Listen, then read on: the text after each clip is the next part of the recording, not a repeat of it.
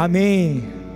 E hoje não vai ser eu que vou trazer a palavra, mas vai ser uma pessoa que é muito importante para mim. Ela ela me acha muito bonitão também. Ela fala que eu não, que eu sou perfeito, cara. Queria chamar minha esposa aqui. É as guria. É as guria. Hoje eu vou deixar, tá? É só hoje. Estende a mão para cá. Senhor, que o Senhor use a Maiara como um instrumento nas tuas mãos, assim como um, um músico afina o seu violão, e, e, daquele violão sai uma, uma linda canção, Deus, uma melodia. Que o Senhor venha é, afinar a vida da Maiara, venha fluir através dela essa noite. Que rios de águas vivas possam invadir esse lugar, invadindo os nossos corações, trazendo liberdade para aquele que se sente aprisionado, trazendo cura para aquele que é ferido, em nome de Jesus. E amém. E amém. Boa noite, gente. Essa música veio certinho, direto do coração de Deus mesmo. O Fabiano ter citado Mateus 5 também. Porque hoje a palavra que eu quero compartilhar com vocês é algo que Deus construiu em mim.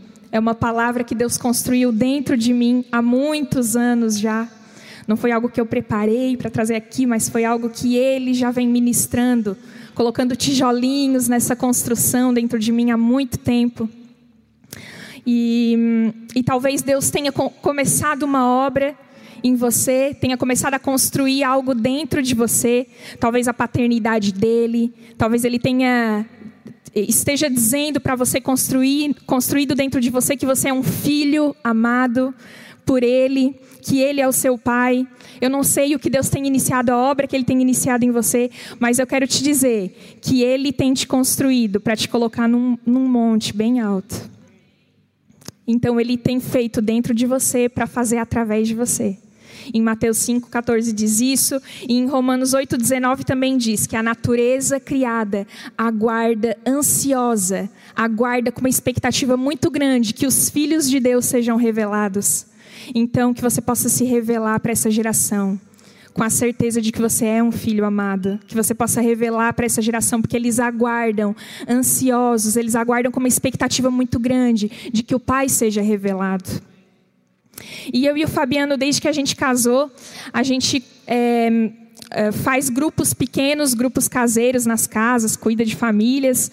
E aqui na aba a gente chama de GC, né, que é o grupo de convívio. Em outros lugares é célula, grupos pequenos. A gente cuidava de famílias já desde que casou juntos.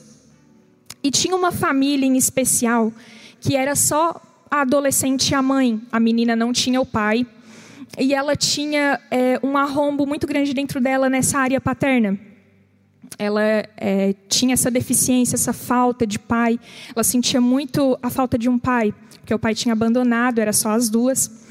E a gente sabe que quando cresce sem um pai, né, eu fui assim também, a gente cresce com insegurança, com medo, com rejeição, às vezes até, né? Se sente inadequado, é, se sente inapropriado. E. E uma capa tenta abraçar a gente, que é a capa da orfandade. E por muitos anos eu vesti essa capa. Por muitos anos eu vesti isso como se fosse uma roupa, nessa me senti órfã. E eu me sentia dessa forma, rejeitada. E por mais que as pessoas dissessem para mim: "Você é amada por Deus, Mai, você é filha", eu entendia isso, mas eu não conseguia desfrutar disso. Eu não conseguia desfrutar desse amor de Deus, eu não me sentia amada. Eu não, quando a Vivi e o Telmo ministravam paternidade, diziam assim: "Olha, Deus tem um chamado para a sua vida. Deus tem um chamado para as pessoas simples, Deus tem um chamado para, aqueles que se sentem improváveis". Eu ouvi essa palavra e eu pensava assim: então eu não sou uma improvável. Eu não sou uma pessoa simples, eu não sou, porque eu, eu não via que Deus poderia chamar uma pessoa como eu, era como eu me enxergava. Né? E eu pensava assim, olha, eu nunca vou conseguir construir relacionamentos de amizades, eu tinha dificuldade de me relacionar, não vou conseguir né, é, casar, ter um relacionamento, não vou. Eu pensava assim porque eu olhava para dentro de mim e eu dizia assim, não existem qualidades dentro de mim que façam as pessoas quererem se relacionar comigo, terem uma amizade comigo. Eu sou chata, eu pensava assim. E é verdade. E, não, e é verdade mesmo. É verdade, porque a gente é chato em tantas coisas, né? A gente é. E assim, é um engano pensar que todo mundo vai te amar. É um engano pensar que ninguém vai falar mal de você. Que você vai ser querido por todo mundo. É um engano, gente. Se alguém aqui pensa assim, é ingênuo. Porque sempre vão existir pessoas que não vão gostar de você e tá tudo bem. Né? Eu vi, a, a Vivi estava ministrando essa semana num lugar e eu escutei a palavra e ela falou exatamente sobre isso e eu achei, gente, é verdade. Que libertador você entender que algumas pessoas não vão gostar de você e tá tudo bem, né? Só que o problema é quando você sempre se, se diminui sempre se sente rejeitado, sempre se sente inadequado, quando você não se ama, isso é um problema. Isso, quer isso Deus quer desconstruir dentro de nós, né? para construir as verdades dele, a palavra dele, aquilo que ele realmente pensa a respeito de nós. E o que ele pensa a respeito de nós está aqui, na Bíblia. Né? Porque eu ia muitas vezes para o meu quarto, para o meu secreto, para descobrir quem Deus é através dessa palavra. E a gente descobre quem Deus é. Mais uma vez ele falou para mim assim: Mai, tu vem tanto para esse lugar para descobrir quem eu sou mas eu quero te revelar também quem você é através dessa palavra. Então, nessa palavra também está escrito quem você é: que você é filho amado, que Ele te construiu, que Ele tem te edificado para um propósito, para cumprir um propósito nessa geração. E, e, eu entendia muito bem essa menina que tinha essa carência, que tinha essa falta de pai. Eu entendi ela porque eu também tinha essa carência. E numa noite, eu tive um sonho um pesadelo muito ruim com essa menina. Eu sonhei que ela estava no quarto dela, ela estava dormindo e estava tudo escuro, tudo apagado. E na madrugada, enquanto ela dormia, um cara arrombou a janela do quarto dela e entrou, um ladrão, entrou dentro do quarto dela. E eu acordei. Acordei muito angustiada, acordei com muito medo, pensando naquela família, naquela menina, naquela mãe. E na manhã seguinte ao sonho que eu tive, eu fui, é, tinha que resolver algumas coisas em outro lugar, em outra cidade, não aqui em Criciúma. E fui. Quando eu cheguei nesse lugar, deu poucos minutos, a mãe dessa menina aparece com essa menina lá. No dia seguinte ao sonho. Quando eu vi elas, eu gelei. Eu já falei, aconteceu alguma coisa. Eu lembrei do sonho na hora que eu tive. Eu fui até o encontro delas, eu não dei nem bom dia, não dei nem oi eu falei assim: o que aconteceu?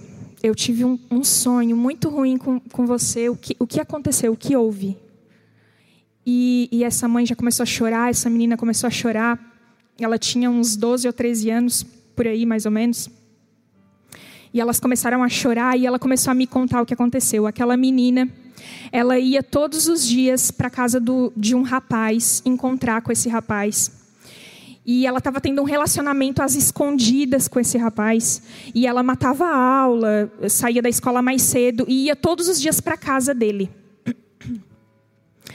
E, e ali a gente chorou junto, eu orei com ela, conversei com ela sobre o que tinha acontecido.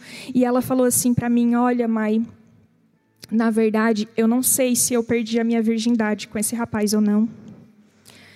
Eu não sei porque eu não, eu não deixei que ele concluísse o ato e eu me arrependi na hora e eu voltei atrás.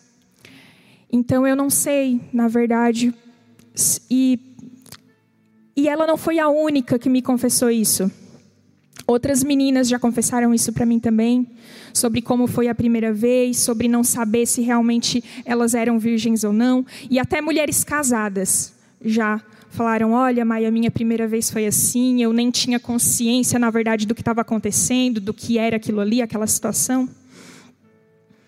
E, e naquele momento, se iniciou um processo de restauração na vida daquela menina, na vida daquela mãe também, porque a confiança daquela mãe tinha sido quebrada.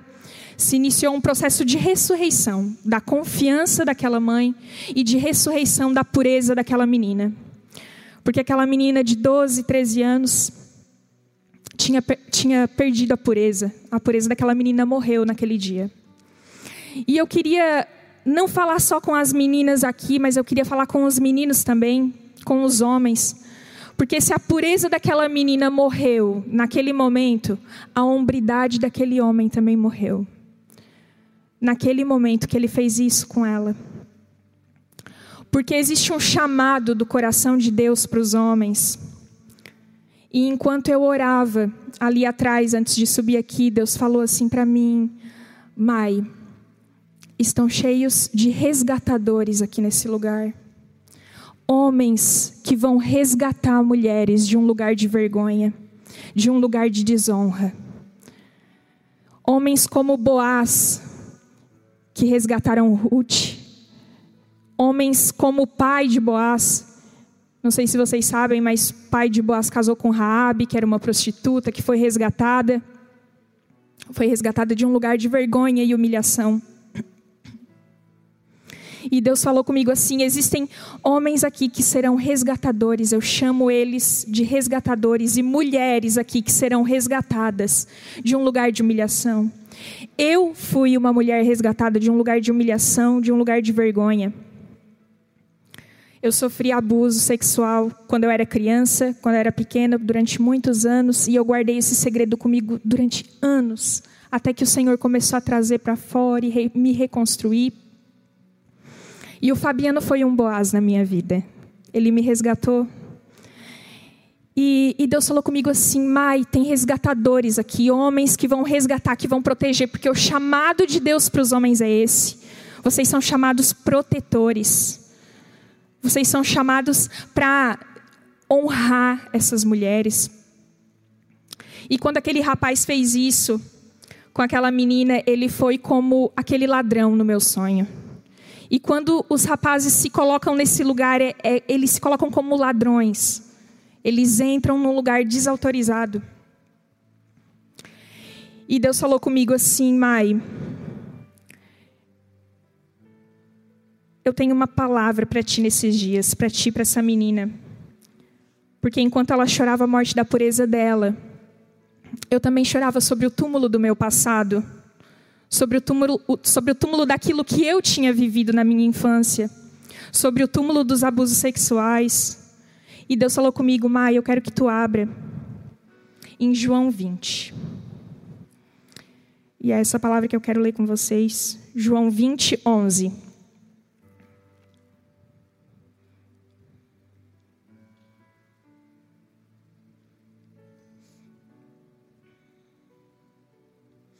Esses dias a gente estava ouvindo uma live, eu e o Fabiano, do Igor e da Luma, sobre relacionamento. E nessa live ele falava sobre intimidade e compromisso. Eu achei tão pontual para os nossos dias. Ele falava assim que a nossa geração hoje, os jovens hoje, eles não querem caminhar em intimidade e compromisso no mesmo nível. Eles querem caminhar em intimidade e o compromisso fica lá embaixo. E os dois têm que caminhar juntos, porque quando os dois não caminham juntos, a gente se frustra, se machuca. Por isso que tantas pessoas têm se machucado hoje. Porque querem caminhar em uma intimidade maior do que o compromisso. Querem beijar na boca antes do casamento, querem transar antes do casamento, querem morar junto, mas não querem o compromisso do casamento. Então a gente precisa caminhar em intimidade e compromisso. E lá em João 20, 11 fala assim: E Maria estava chorando fora junto ao sepulcro. Estando ela, pois, chorando, abaixou-se para o sepulcro e viu dois anjos vestidos de branco, assentados onde estava o corpo de Jesus, um à cabeceira e outro aos pés. E disseram-lhe: Mulher, por que você chora? E ela disse: Porque levaram meu Senhor, e eu não sei onde o puseram.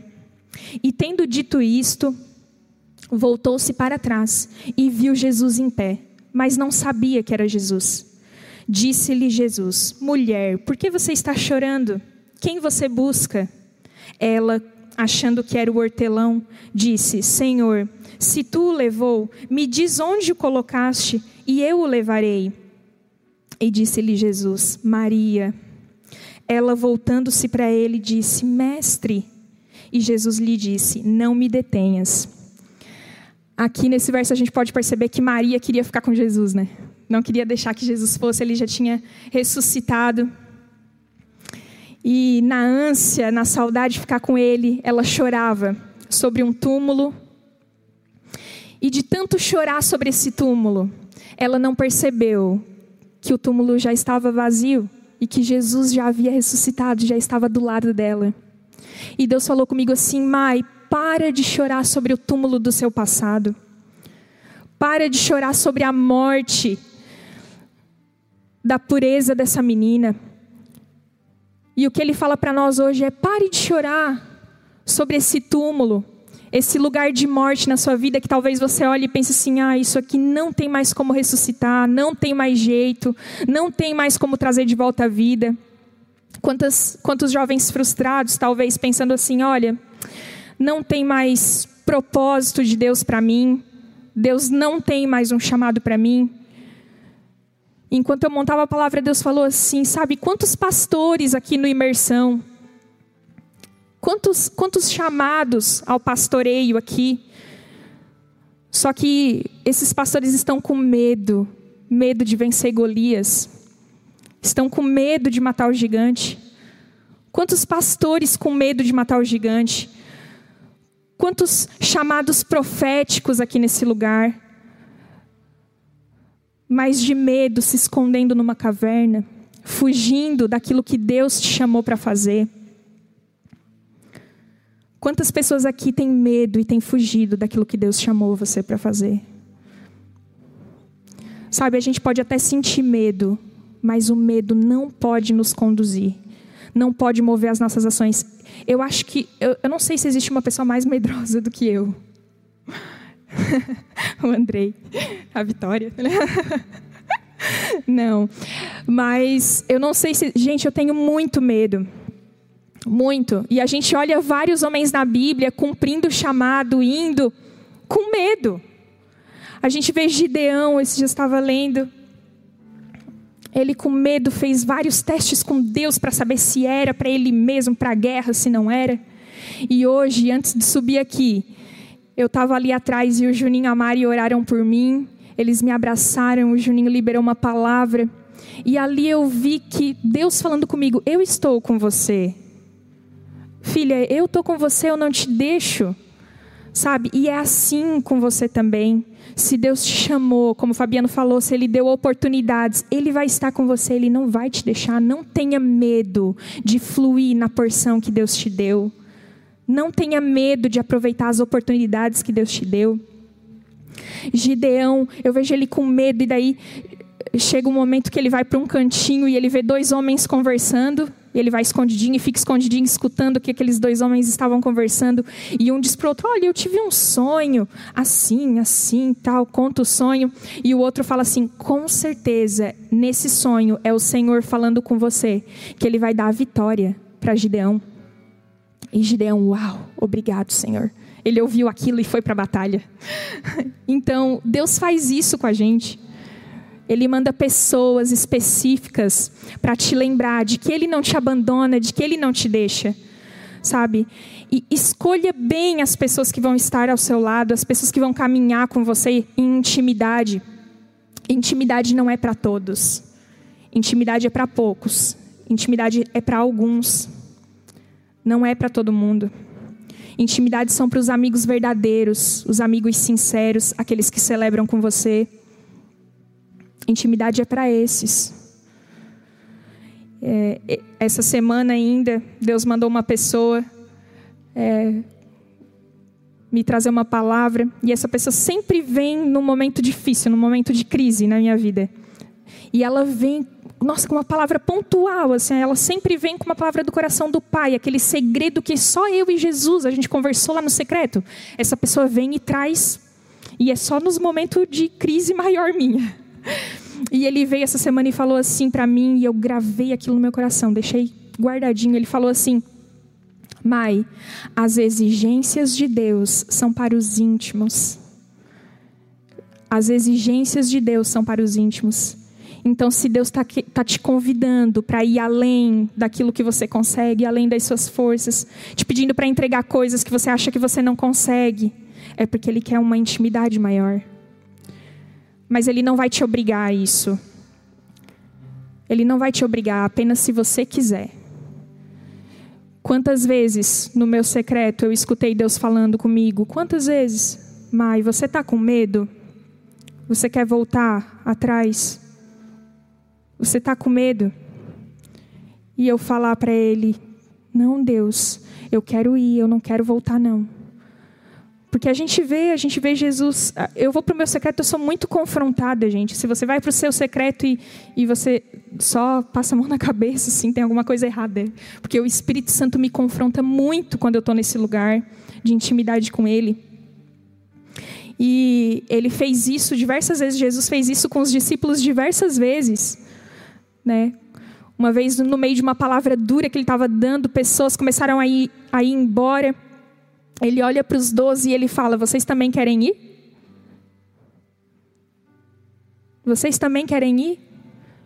Com Gideão mesmo, né? na batalha que Gideão ia enfrentar, ele falou: Olha, tem muitos homens aqui, vamos diminuir esse exército, porque eu quero que todo mundo saiba que quem venceu essa batalha fui eu. Vamos diminuir essa quantidade de homens aí. E ele e Deus fala assim: pergunta para eles quem está com medo e quem quer voltar para casa. E vários homens levantam a mão, eu estou com medo e eu quero voltar para casa. E não foram para a batalha. Então, constantemente ele vai fazer isso. Você está com medo, você quer voltar? Eu não sou invasivo. Eu não vou te obrigar a fazer coisas e a entregar coisas que você não quer entregar. A viver coisas que talvez você ainda não queira, não esteja pronto para isso. E Deus é assim. E ele chamou homens para proteger, para amar, para guardar a pureza das mulheres. Para, se necessário for, arrancar mulheres de um lugar de vergonha, de um lugar de humilhação, de um lugar de desonra e colocar elas e restaurar a honra e a dignidade delas. Foi para isso que você foi chamado. Eu vi muito forte, muito, muito Ederson, Deus falando isso contigo. Ele falou assim: Mai, diz para ele que ele é um resgatador. Você é um resgatador. Como Jesus. Como Jesus resgatou, veio para resgatar a noiva. Ele te convida, homem, para ser esse resgatador. Enquanto eu chorava, eu li esse texto e Deus falou: Filha, Maria Madalena percebeu aqui, na minha ressurreição, que não existe nada que eu não possa ressuscitar. E o que eu quero que você entenda é que não há nada que Jesus não possa ressuscitar na sua vida. Não há nada que Jesus não possa restaurar na sua vida. Não há nada que Ele não possa trazer de volta à vida. Não há nada.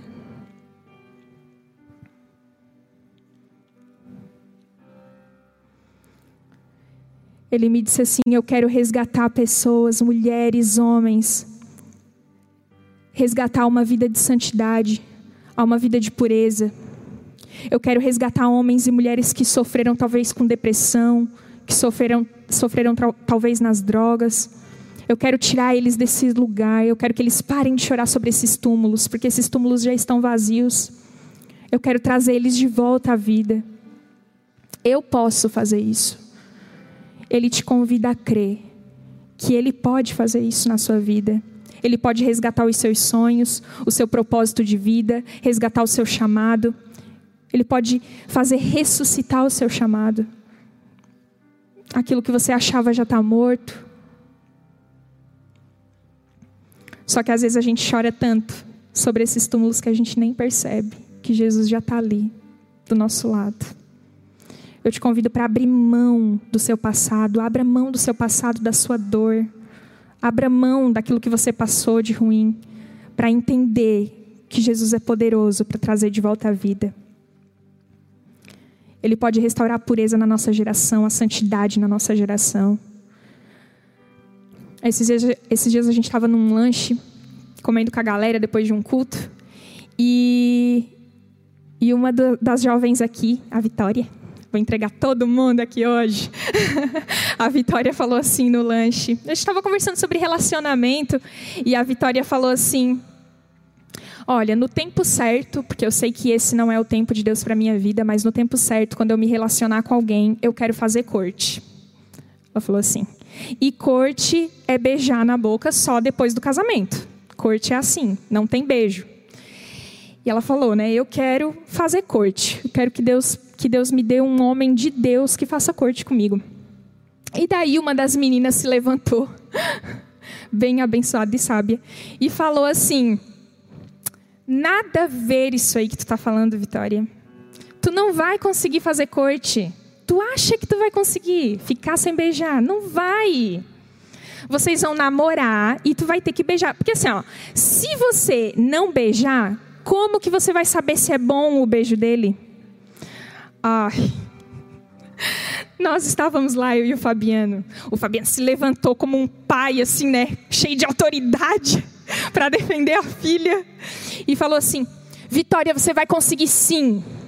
Você vai conseguir fazer corte. É isso que tu quer, filha? Faz corte mesmo. Não beija, levanta essa bandeira de santidade. E vou te dizer mais. Fabiano falou assim: não precisa saber se o beijo é bom. Se não for bom, depois tu vai ter bastante tempo para treinar depois do casamento e o beijo vai ficar bom. E, e todo mundo foi aquele auê no lanche, todo mundo ah, gritou. E, e eu quero dizer para você que sempre vão existir pessoas te encorajando a sair do seu propósito. A abandonar o seu propósito, o foco, a abandonar aquilo que Deus colocou no seu coração. Mas que você não, não desista não abra mão daquilo que Deus colocou sobre você, daquilo que Deus colocou sobre a sua vida. Não tenha medo. Não tenha medo de ir até o fim naquilo que Ele te deu, na porção que Ele derramou sobre você. Não tenha medo de ser diferente dos outros, de ser diferente das pessoas. Não tenha medo de fazer diferente. Não ir na onda de todo mundo. Não tenha medo, porque as pessoas que fazem coisas diferentes vivem coisas diferentes também em Deus.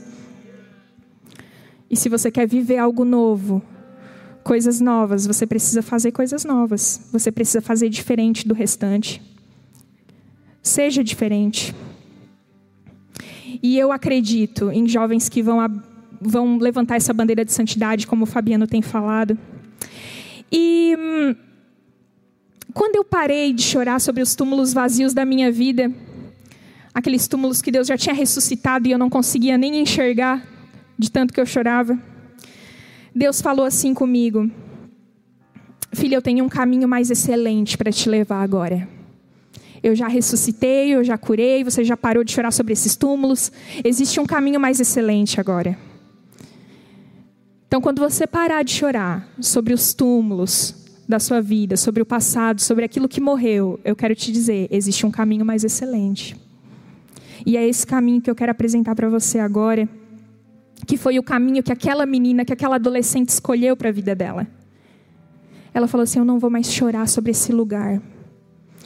Jesus, eu entrego para ti, eu sei que tu é poderoso para ressuscitar todas as áreas da minha vida que morreram. E ela se entregou para esse Jesus. Porque eu quero dizer para você, menina, que antes de você se entregar para um homem, mesmo que seja um homem de Deus maravilhoso, que te ama, cheiroso, igual Fabiano, mesmo que seja um homem assim, eu quero dizer para você: se entregue primeiro para Ele. Porque antes de o Fabiano me resgatar, Jesus me encontrou. Jesus me resgatou. E às vezes você pode dizer: eu não tenho ninguém mesmo. Não vai dar certo isso aí que a Maria está falando para mim. Mas eu quero dizer que Jesus é o maior resgatador que existe. E eu comecei a me colocar no lugar secreto. E lá ele curou o que precisava ser curado, restaurou o que precisava ser restaurado. Preparou o meu coração. E essa menina entrou nesse lugar de arrependimento. E ela mudou de escola, e ela mudou de círculo de amizades, ela mudou os relacionamentos dela, ela mudou tudo. Porque quando a gente quer mudar de verdade, quando a gente está arrependido de verdade, não importa o preço, Não importa. A gente abre mão, a gente faz o que preciso for para poder ter uma vida diferente, para poder ter uma vida com Ele de verdade, para se relacionar em intimidade maior com Ele. E foi isso que essa menina fez. E eu quero apresentar para vocês o caminho que Jesus me apresentou, mais excelente do que ficar chorando sobre os túmulos da minha vida. Que está lá em João 19, 38, diz assim: Depois disso, José de Arimateia, o que era discípulo de Jesus, mas oculto por medo dos judeus, rogou a Pilatos que lhe permitisse tirar o corpo de Jesus. E Pilatos permitiu. Então foi e tirou o corpo de Jesus. E foi também Nicodemos, aquele que anteriormente se dirigira à noite a Jesus, levando quase cem libras de um composto de mirra e aloés. Tomaram o corpo de Jesus, o envolveram em lençóis com as especiarias, como os judeus costumavam fazer na preparação do sepulcro. E José de Arimateia e Nicodemos, eles foram homens que seguiam secretamente Jesus, provavelmente por medo do que as pessoas pensariam deles, porque eles eram pessoas muito respeitadas na comunidade, eles eram líderes religiosos, eles eram muito importantes. E, e as pessoas com quem eles conviviam, né, os religiosos, não consideravam Jesus alguém importante, alguém digno, alguém. Né, eles desmereciam Jesus, eles não criam. Então, talvez eles ficaram escondidos por muito tempo, esconderam a fé deles por medo. Medo de estragar a reputação que eles tinham, medo do que os outros pensariam se eles levantassem essa bandeira daquilo que eles acreditam, se eles derramassem a porção deles. O que as pessoas pensariam? O que os meus amigos pensariam de mim se eu abraçar esse chamado? Que vergonha se eu abraçar isso, que vergonha, o que os outros vão dizer, o que os outros vão pensar. Era assim que eles pensavam. Mas chegou um tempo na vida deles que eles não tiveram mais como conter aquilo que Jesus tinha depositado dentro deles. Eles não, não conseguiram mais se esconder, não conseguiram mais se calar, não conseguiram mais conter aquilo que Jesus tinha depositado dentro deles. A vergonha já não importava mais, a reputação já não importava mais, o que as pessoas pensariam já não importava mais, o medo deles já não importava mais. Chega um momento na minha e na sua vida que a gente precisa fazer essa escolha eu vou dar ouvidos à voz do medo? Eu vou dar ouvidos ao que os outros pensam de mim? Ou eu vou dar ouvidos ao que o Espírito Santo me diz? Ao que Jesus me diz? Eu vou dar ouvidos e eu vou abraçar o meu chamado. Com tudo que eu tenho, sem medo. Chegou esse momento na vida de José, na vida de Nicodemos, e eles abraçaram o chamado de Deus, a voz de Deus. Muitas vezes, quando eu ia ministrar o louvor, eu subia aqui nesse lugar, tremendo, tremendo. Às vezes, gente, às vezes o meu pescoço ficava assim, ó, eu travava e eu tinha que cantar assim, porque eu não conseguia me mexer nesse lugar de tanto medo que eu tinha, de tanto medo. E, e eu sa... quantas vezes eu saí daqui de cima frustrada, não por ter cantado mal, ou por ter desafinado, ou por não sei, não ter entrado direito na música. Não. Eu saí frustrada daqui porque o Espírito Santo soprava coisas ao meu ouvido e ao meu coração e eu não conseguia liberar isso. Quantas vezes eu saí frustrada? Porque chega um momento na nossa vida que a gente não se importa com o que os outros dizem, com a nossa reputação. Mas o que nos entristece é não dar ouvidos à voz do Espírito. O que, não, o que nos entristece é por causa do medo a gente paralisar. E era isso que entristecia o meu coração. O medo me dominava, me paralisava. E, e, eu lembro de uma vez que eu desci daqui, às vezes eu recebi até bilhetinho, acho que eu já contei para vocês. Uma vez, uma amiga minha que eu amo muito, veio aqui e entregou um, um, bilhetinho bem rápido, assim, ó, no meio do louvor. Daí eu peguei, porque elas já me conhecem, né? Elas sabem como eu sou. E no bilhetinho estava escrito assim: ó, abre a tua boca. E elas me conhecem, elas sabem o medo que eu tenho. E elas ficam me encorajando o tempo todo. Para que o medo não me domine nunca mais. E, e desci aqui e eu falei com a Vivi. Ai, Vivi, que frustrada que eu fico quando eu não consigo liberar a voz do Espírito, aquilo que Deus fala comigo. E ela falou assim, Mai, é, você precisa de uma coisa. A gente, a Vivi é durona comigo, tá? Vivi tá durona comigo. Ela falou assim para mim, Mai, tu precisa, sabe o que tu precisa? Tu precisa abrir mão da tua reputação. Tu tem muito medo do que as pessoas vão pensar de ti. Quando tu abrir mão disso, tu vai conseguir ouvir a voz do Espírito e obedecer, sem se importar com o que os outros vão pensar.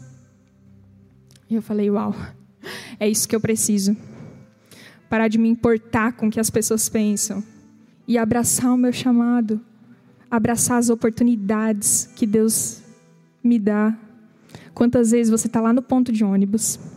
Já aconteceu comigo. Está lá no ponto de ônibus, senta uma pessoa do lado. Uma menina uma vez sentou do meu lado. E começou a puxar assunto, do nada, assim. E eu conversando com ela. E Deus falou comigo: começa a falar um pouquinho de mim. Fala um pouquinho de mim. Gente, o Espírito Santo falou, fala um pouquinho. Eu não consegui. Eu não consegui. Quantas vezes a gente está em locais assim e Deus pede a gente para fazer algo e a gente não consegue? O Espírito Santo vem, sopra, faz isso. Fala com essa pessoa, dá um abraço nesse. E a gente não consegue. Às vezes por medo. E eu falei: não, Deus, eu preciso entrar num lugar onde o medo não vai mais me dominar onde o medo não vai dominar as minhas ações, as minhas atitudes.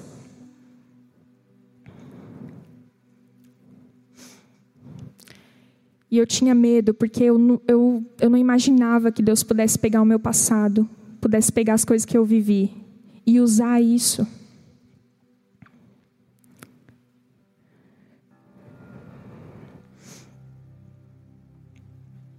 E Jesus ele não se importava com o que as pessoas pensavam.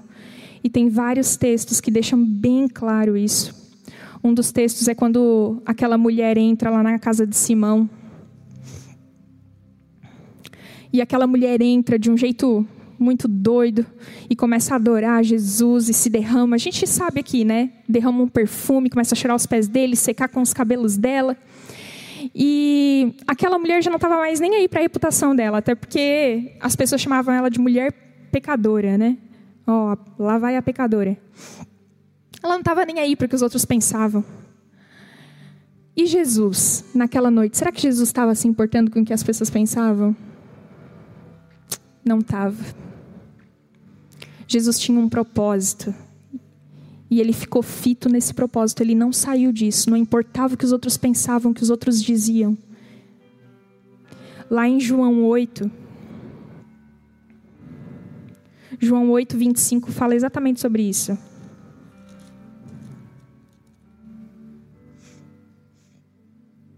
As pessoas estavam questionando: Quem você é? Eles perguntaram para Jesus: Quem é você? Quantas pessoas por aí têm dito, né? Quem é você? Quem é a Tainã? Ah, a Tainã é isso. Não, não, eu conheço a Tainã. A Tainã é aquilo. Não, não, a Tainã é desse jeito. Porque um monte de gente acha que, que nos conhece, na verdade não nos conhece. Jesus se importava com o que as pessoas diziam? Não se importava. Ele responde assim, ó: Quem eu sou? Olha, eu já disse para vocês desde o começo quem eu sou. Eu acho que Jesus estava sem paciência aqui. Ele fala assim: É isso mesmo que eu já disse desde o princípio para vocês. Olha, eu vou dizer mais, ele falou eu tenho tanto para dizer para vocês, eu tenho tanto para julgar a respeito de vocês, mas sabe o que eu vou fazer? Não vou falar nada. Vou ficar quieto. Porque eu só falo aquilo que o meu pai me mandou falar. E eu só faço aquilo que o meu pai me mandou fazer. Sabe, foi isso que Jesus disse para eles. Então não se importe com a opinião dos outros. Se quer viver o seu chamado, não se importe com a opinião dos outros.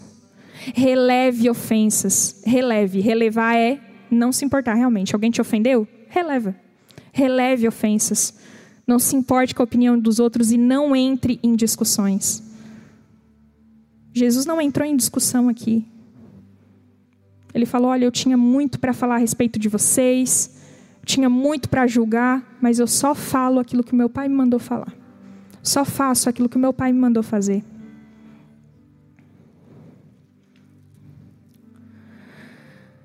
E aos poucos Deus foi amadurecendo o plano dele na minha vida, me preparando, preparando o meu coração.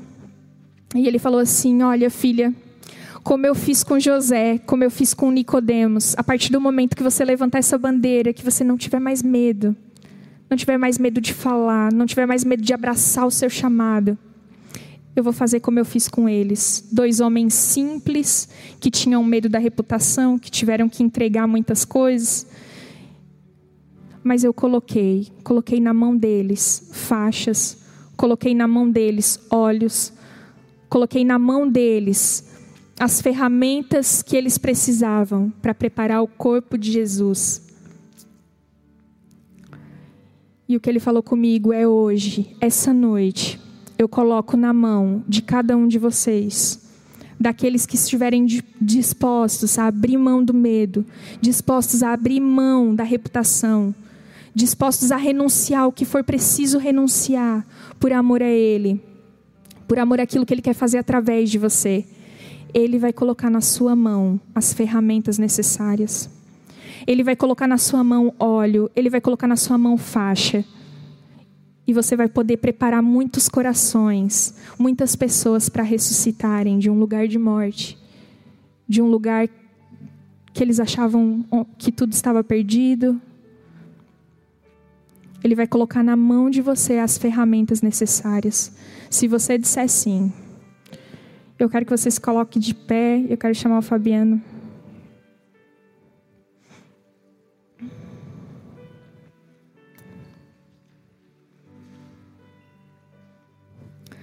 Sabe, várias vezes eu tive medo e Deus falou para mim assim: Mai, você, você quer voltar, você quer retroceder? E eu falei como Pedro fez. Eu sempre falei isso para ele, sempre. Deus, eu não tenho para onde ir. Eu não tenho para onde ir. Eu não quero ir para lugar nenhum. Só tu tens palavras de vida. É só em ti que eu encontro vida.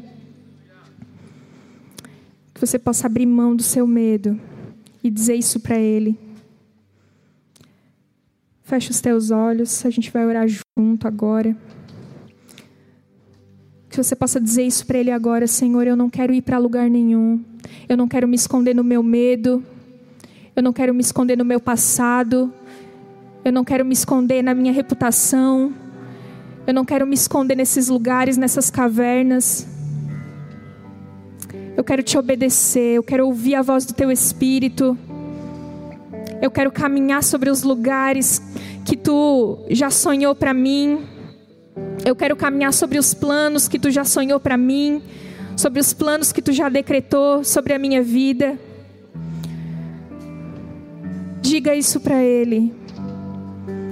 Coloca para Ele os seus medos, começa a dar nome para os seus medos, para as suas inseguranças. Seja sincero, rasgue o seu coração aqui. Deixa de lado aqueles túmulos, esses túmulos já estão vazios. Eu quero dizer para você, esses túmulos já estão vazios, Ele já ressuscitou. Ele quer te levar, te conduzir por um caminho mais excelente agora. Ele quer colocar nas suas mãos as ferramentas necessárias para você cumprir o ID dele.